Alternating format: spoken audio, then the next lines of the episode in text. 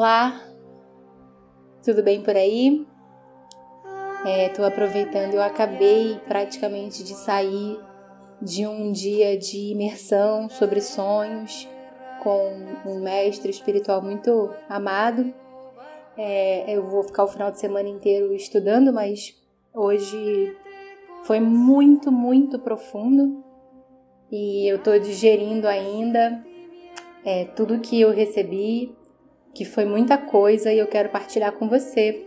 É, esse áudio é sobre morte, para você já ficar sabendo do assunto, do que, que eu vou falar, né? É, mas antes eu só queria dar uma contextualizada mesmo, porque eu compartilhar é uma forma de eu organizar também aqui as minhas ideias e, e passar adiante também é, o talvez a essência que mais moveu aqui dentro, algo do que sobre o que mais moveu aqui dentro de mim sobre esse assunto. É, foi muito forte. É, estudamos sobre o pós-morte, sobre o que acontece numa visão desse xamã, né? E cada palavra que ele dizia, eu sentia uma verdade tão profunda, tão, uma certeza tão profunda.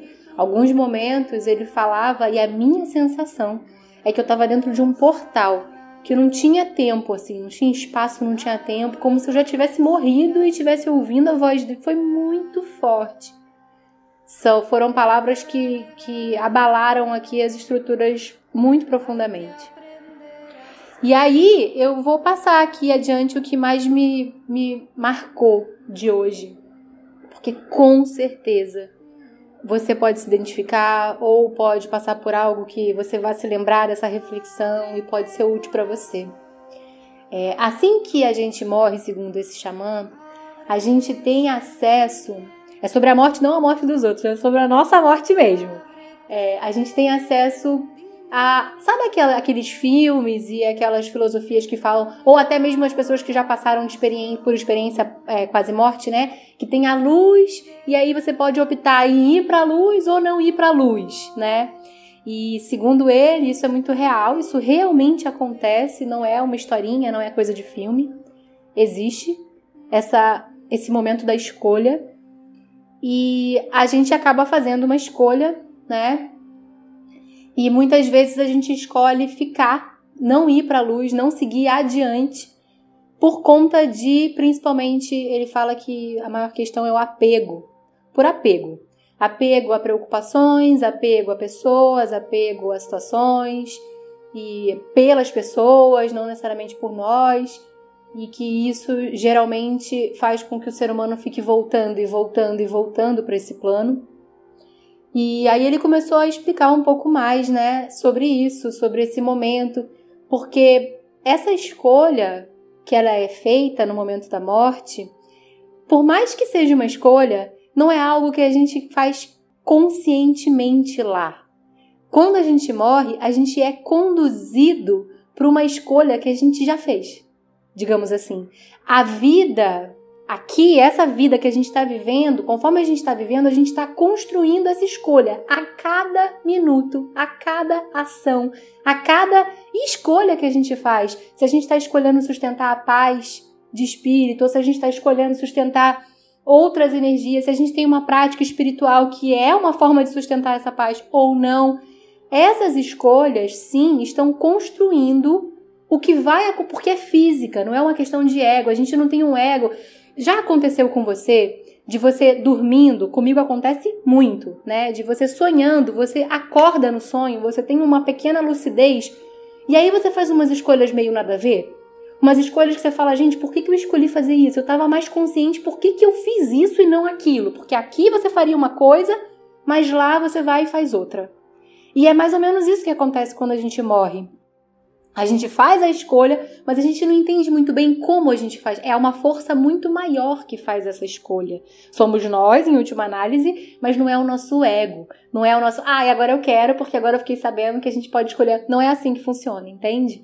E por isso é tão importante aqui na vigília a gente buscar prática espiritual diária, principalmente, porque, ah, vamos buscar ficar numa vibe elevada, vamos buscar todo mundo ficar feliz sempre nem sempre é possível, nem sempre é uma realidade acessível para, ainda mais nesse momento que a gente está atravessando, né, de pandemia. Então, é, por isso a prática é tão, tão necessária, a meditação, a respiração, porque são formas, são ferramentas que a gente tem gratuitas, né, acessíveis e que ajudam a gente a construir o que vai acontecer nesse momento da morte, essa condução, se a gente vai ser conduzida para a luz ou para continuar aqui nesse plano repetindo e, enfim, às vezes até mesmo se perdendo um pouco em umbrais, em colônias, em situações nem um pouco agradáveis, né? E só para finalizar, porque muitas vezes também nesse momento, né, da, da morte, é, as pessoas aqui conscientemente às vezes sentem medo de escolher a luz eu falo as pessoas, mas eu tô falando para mim também, tá? Eu tô falando. É isso. Se você, inclusive, sentir de compartilhar esse áudio com alguém, você pode compartilhar.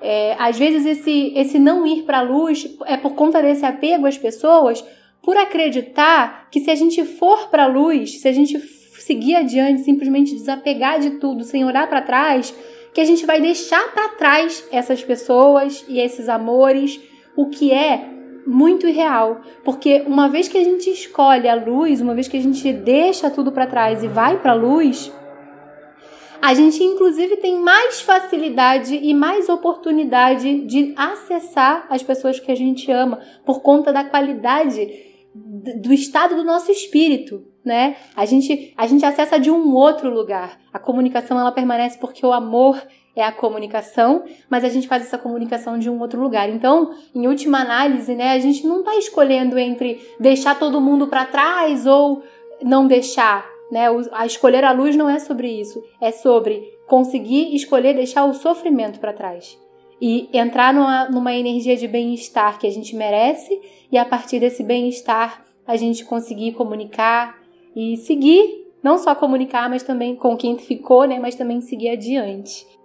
Bem, um super áudio, mas eu achei tão profundo, tão especial, assim, tô super tocada, que eu quis compartilhar.